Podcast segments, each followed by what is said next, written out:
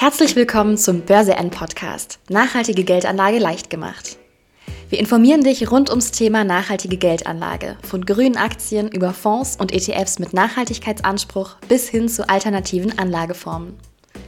Interviews mit Finanz- und Börsenprofis sowie spannende Gespräche mit Nachhaltigkeitsexpertinnen geben dir Einblick in die Welt grüner Geldanlage. Viel Freude jetzt mit einer weiteren Folge des Börse N Podcast.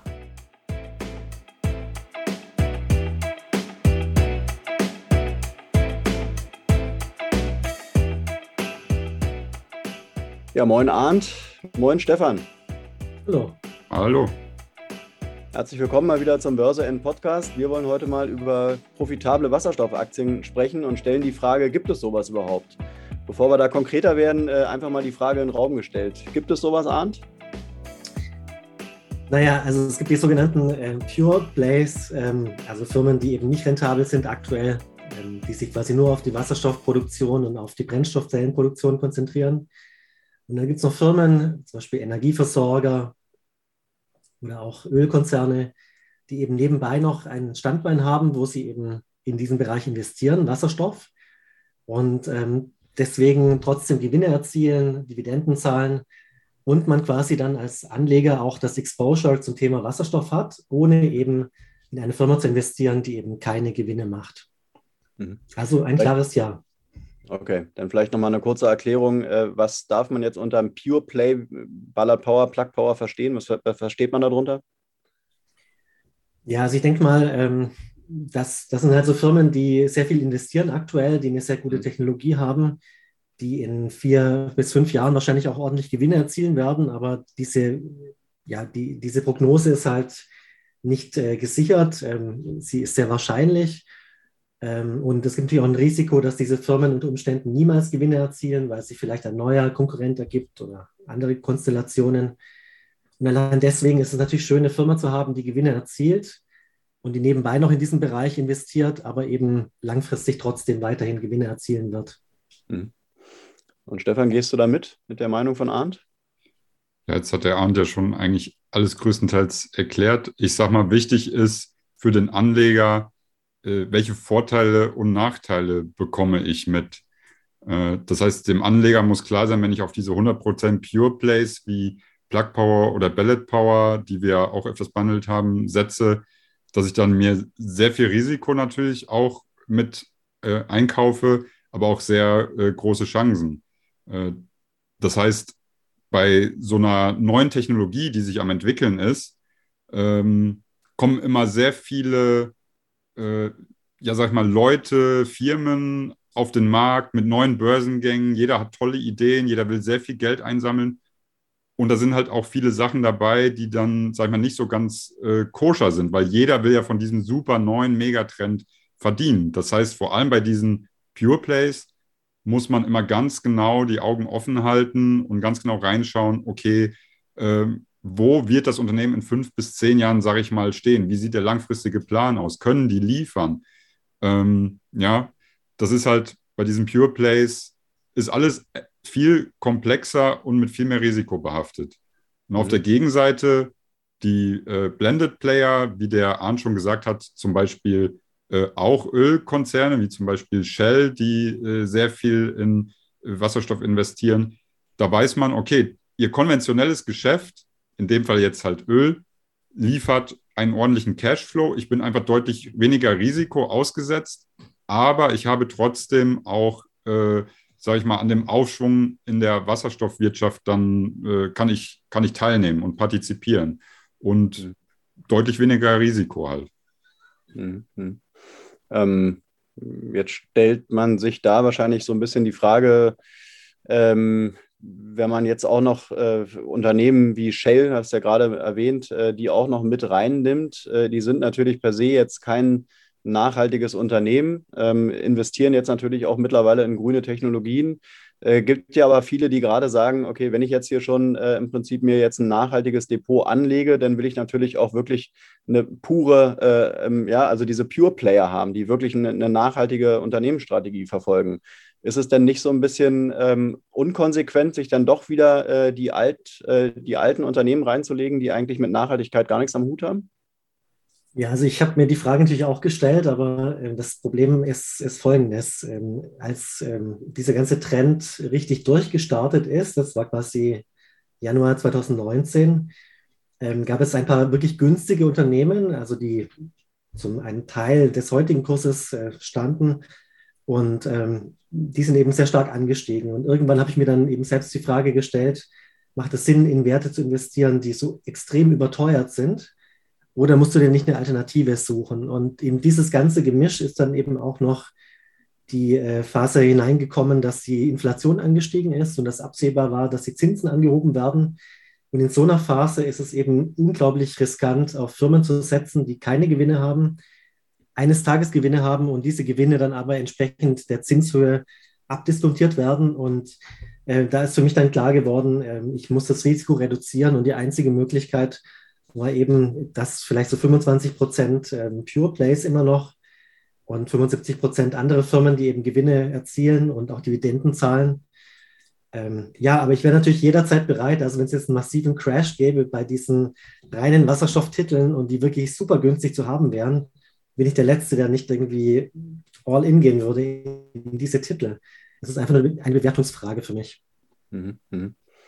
Hm, wenn ich jetzt richtig informiert bin, ist, glaube ich, unser dritter äh, Akteur ähm, aus dem Börse End Podcast, Sven Jösting, der, glaube ich, fährt so eine relative Pure Play-Strategie. Äh, der hat, glaube ich, wenig äh, äh andere Titel ähm, in seinem äh, Wikifolio außer Wasserstoffaktien. Ähm, der fährt damit, glaube ich, nicht ganz so gut wie ihr. Also ihr äh, steht da deutlich besser da. Ähm, Würdet da sagen, dass aus, ähm, ja, aus, aus Investorensicht, dass es vielleicht auch Stand heute äh, wirklich auch unsicher ist? Ihr habt es ja gerade schon so ein bisschen beantwortet, aber wirklich auch unsicher ist, nur auf Wasserstoffaktien zu setzen? Also, was du gerade gesagt hast mit besser oder schlechter, das ist immer ein bisschen, äh, sag ich mal, schwer vergleichbar. Also ist jetzt ein äh, Depot oder irgendwas besser, weil es, ähm, sag ich mal, mehr gestiegen ist oder weniger stark geschwankt ist? Also ähm, das kann man so pauschal nicht ganz sagen, aber zu dem zurück, ähm, man muss halt, oder sagen wir, es schlagen immer zwei Herzen in einer Brust. Mhm. Äh, das eine ist, klar wollen wir auch äh, als Investoren, sage ich mal, den Umschwung zu Erneuerbaren mittragen. Und was wir halt, sage ich mal, nur mit wirklich reinen grünen Aktien machen können. Auf der anderen Seite können halt diese grünen Aktien extrem überteuert sein, sodass es aus Investorensicht kaum einen Sinn macht, da rein zu investieren, was jetzt zum Beispiel bei Wasserstoffaktien äh, äh, im letzten Jahr so der Fall war, also bei diesen ähm, Pure Plays. Mhm. Und man muss sich halt ständig hinterfragen, okay, wie teuer oder günstig sind die Unternehmen? Und wie der Arndt vorhin schon gesagt hat, äh, dass diese, also die Pure Plays sind in den vergangenen Monaten wieder deutlich günstiger geworden, wobei günstig auch relativ ist. Also selbst äh, wo, ähm, sag ich mal, Plug Power am Tief bei 12 Euro stand, war es immer noch ein Kursumsatzverhältnis von äh, derzeit 20, was selbst ultra stark wachsende Softwareunternehmen mit mega hohen Bruttomargen nicht bewertet, also zu diesen Bewertungsmultiplen ähm, gehandelt werden. Das muss man sich immer im Klaren sein. Und ähm, sag ich mal, die Mischung macht's. Nicht, also in All-in in reine Wasserstoffaktien zu gehen, das wäre äh, für mich und ich glaube für Arndt dich auch, äh, das wäre einfach zu riskant, weil wenn dann einmal was passiert, ähm, dann ja, dann, dann, dann steckst du halt einen schweren Schlag ein. Weil ich, also zum Beispiel äh, Anfang der Woche oder letzte Woche ist auch so ein kleines schwedisches Unternehmen, das heißt My äh, FC, also FC steht dann für Fuel Cell, die machen so mobile, tragbare Brennstoffzellen, die haben Insolvenz angemeldet. So, wenn du jetzt stark in diesem reinen Unternehmen drin gewesen wärst, mit, sag ich mal, 5% Depotanteil, insolvent, zack, weg, dann hätte es sich auch schwer getroffen. Das gilt es halt zu vermeiden. Na gut, dann spielen wir den Gedanken mal weiter und äh, fragen, äh, welche Blended Player findet ihr denn derzeit interessant? Also welche Blended Player ähm, verschönern äh, oder machen euer Wikifolio, euer Portfolio sicher am Ende des Tages? Ja, also mir fallen da zum Beispiel bei mir in meinem Wikifolio Musterdepot fallen mir ein paar Werte ein, zum Beispiel ähm, Siemens Energy. Kennt natürlich jeder in Deutschland, Abspaltung von Siemens, ähm, produzieren sehr viele Windräder, aber haben auch Elektrolyseure und sind in dem Bereich Wasserstoff deswegen aktiv. Haben natürlich immer noch diese alte, das alte Business, ähm, Energie, also Kraftwerke, Bau etc. Deswegen natürlich auch kein richtig grüner Wert, aber eine grüne Ausrichtung und eine langfristige ähm, Einschätzung auch vom Management, dass man in dem grünen Bereich sein Geld verdienen will. Was mir dann auch noch ähm, sehr gut gefällt, ist die norwegische Firma Equinor. Es ist der zweitgrößte Gasversorger in Europa. Ähm, sie haben verschiedene, ins, äh, verschiedene Ideen. Zum Beispiel vergraben sie auch ähm, ab 2024 CO2 im, unter dem Meeresboden. Das ist so eine Strategie, wie man quasi ähm, genauso wie eine, ein Ölfeld ja auch verschlossen ist, über Jahrmillionen verschlossen bleibt, bis jemand es anbohrt, gibt es dort Strukturen, wo man eben CO2 reinspeichern kann und es dann angeblich im Meeresboden äh, gespeichert ist, dauerhaft. Ähm, was ich dann auch noch gut finde, ist Iberdrola beispielsweise. Das ist ein spanischer Energieversorger. Die haben jetzt ähm, ein Projekt gestartet, wo sie ähm, grünen Ammoniak herstellen. Also sie haben erstmal eine Solaranlage, ähm, wandeln dann das quasi in grünen Wasserstoff um. Und mit diesem grünen Wasserstoff und Stickstoff wird dann eben dieses Ammoniak hergestellt, was für die Düngung recht wichtig ist und was dann entsprechend eben ökologisch ähm, sehr gut äh, benutzbar ist. Ja, diese drei Werte fallen mir auf Anhieb so ein. Mhm. Und Stefan, hast du da auch noch drei Werte für uns? Ja, also mein Top-Wert, wie man natürlich auch im Wikifolio sieht, weil es mit über 10% gewichtet, äh, 2G Energy, deutscher Hersteller von Blockheizkraftwerken. Ähm, ich sage mal, bisher werden die Blockheizkraftwerke auch mit normalem Erdgas äh, benutzt. Und was liefert, was kann jetzt 2G Energy liefern? Ähm, nämlich den Betrieb ihrer Blockheizkraftwerke mit alternativen grünen Gasen, also zum Beispiel Biogas oder Wasserstoff. Äh, da zum Beispiel 2G Energy im Mai einen ersten Auftrag aus den USA bekommen ähm, zur Lieferung eines äh, größeren Blockheizkraftwerkes, was wirklich rein mit Wasserstoff betrieben wird. Und ja, 2G Energy ist wirklich sage ich mal, von der Grundstruktur auch sehr interessant, weil 45 Prozent ist in Gründerhand und gründergeführte Unternehmen geben sich, sage ich mal, immer sehr viel Mühe und ähm, haben gewisse Vorteile. Und seit 2016 schafft es halt auch 2G Energy, ihre Margen, also Bruttomarge, EBIT-Marge, Nettomarge kontinuierlich zu steigern und jetzt kam, ähm, ja, heute am 8.7. kam auch noch eine Meldung von 2G Energy, dass quasi die Prognose, die sie für dieses Jahr schon vor Monaten ausgegeben haben, ähm, dass sie die bestätigen. Und das trotz der ganzen Probleme mit Lieferkette, die aktuell zugegen sind. Und das finde ich sehr stark. Und ja, also mit 2G Energy hat man halt auch ein Unternehmen mit äh, steigenden Umsätzen, steigenden Gewinnen die immer mehr Exposure im grünen Bereich, respektive Wasserstoff halt haben. Ähm, ja, so an, als, als zweites nenne ich ganz gerne ähm, das chinesische Unternehmen Weichai Power. Äh, Im Grunde eigentlich auch, äh, sag ich mal, dirty, weil es ist ein Motorenbauer und ein Hersteller von Nutzfahrzeugen in China, Natürlich bisher vornehmlich auf Basis von Verbrennungsmotoren, also die halt wieder ja, Öl verbrauchen. Aber Weichheit Power hat äh, oder tut sehr viel im Bereich äh, Wasserstoff. Weichheit Power ist zum Beispiel der größte Aktionär von Bellet Power und der größte Aktionär von dem britischen Unternehmen Ceres Power, was wir ja kürzlich in der Analyse hatten.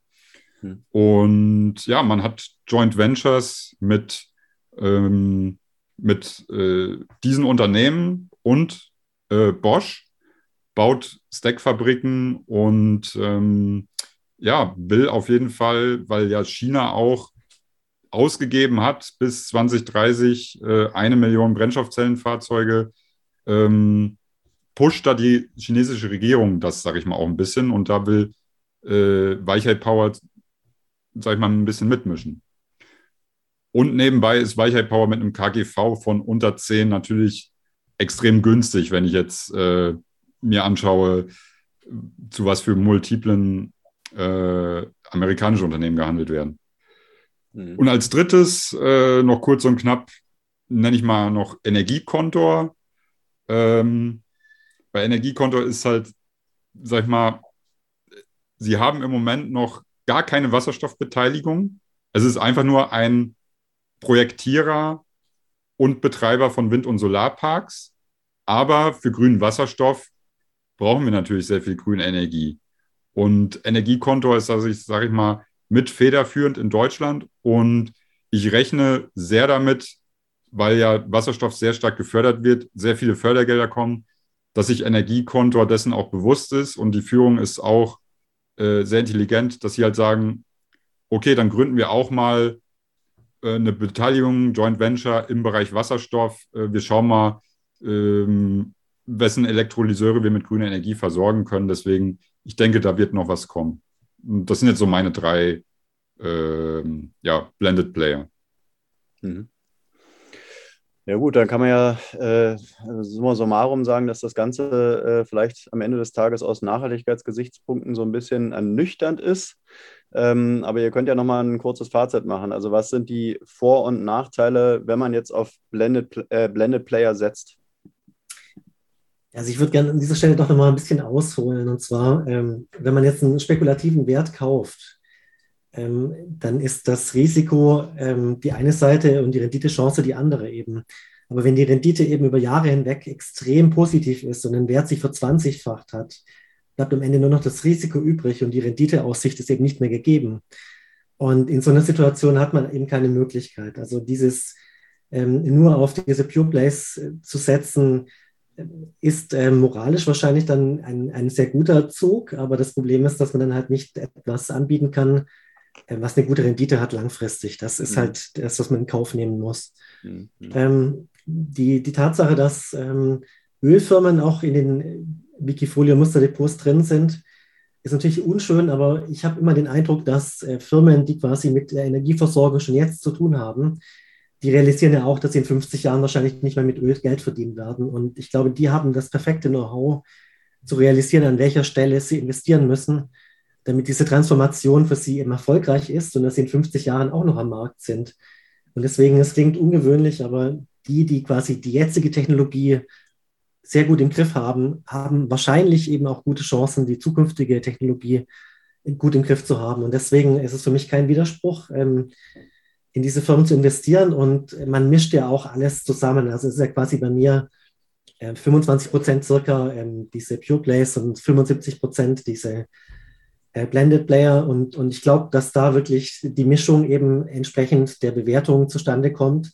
Und nochmal, wenn, wenn diese hochspekulativen ähm, Wasserstoffspezialisten, wenn die mal einen richtigen Crash äh, hinlegen würden, könnte ich mir wirklich vorstellen, die Position zu erhöhen. Und äh, Stefan denke ich auch. Also es ist gar kein Thema. Diese Werte sind spannend. Ähm, je günstiger, desto spannender. Je teurer, desto weniger ist dann ähm, meine Bereitschaft, diese Werte aufzustocken. Mhm. Aber eine Frage habe ich noch. Ähm, muss man nicht vielleicht doch einen Unterschied machen zwischen Profi-Investoren wie euch jetzt, die da vielleicht auch mit einer ganz anderen, ähm, ja, mit einem ganz anderen Druck rangehen, weil ihr letztendlich ja ein Wikifolio betreibt, über das ihr ja auch Geld verdienen wollt. Klar, jeder Privatanleger will auch Geld verdienen, aber geht vielleicht am Ende des Tages noch so ein bisschen idealistischer daran. Also haben vielleicht äh, private Investoren, die einfach sagen, sie legen sich so ein bisschen was für die fürs Alter zurück und möchten aber auch über die Geldanlage äh, schon was Gutes tun? Haben die vielleicht weniger Druck und können deshalb mehr in die Pure Plays investieren als ihr?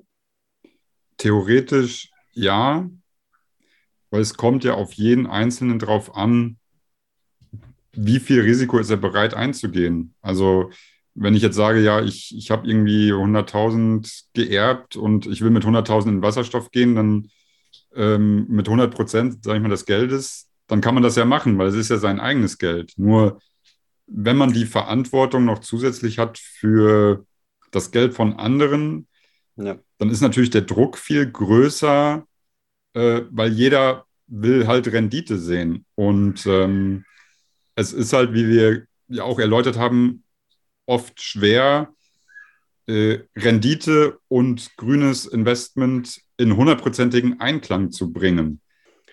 Okay, wir halten fest, äh, Wasserstoffaktien können profitabel sein und waren ja auch schon oft profitabel. Äh, der ganze Markt ist nichtsdestotrotz immer noch ziemlich volatil äh, und man sollte auch nach links und rechts gucken, damit man dann doch noch langfristig gut fährt. Ähm, ich sage an dieser Stelle erstmal vielen Dank fürs Gespräch und freue mich auf das nächste Gespräch mit euch beiden zusammen und äh, ja, noch eine gute Restwoche. Auch vielen Dank. Ja, ja danke Markus. Mach's gut. Mach's gut. Ciao, ciao.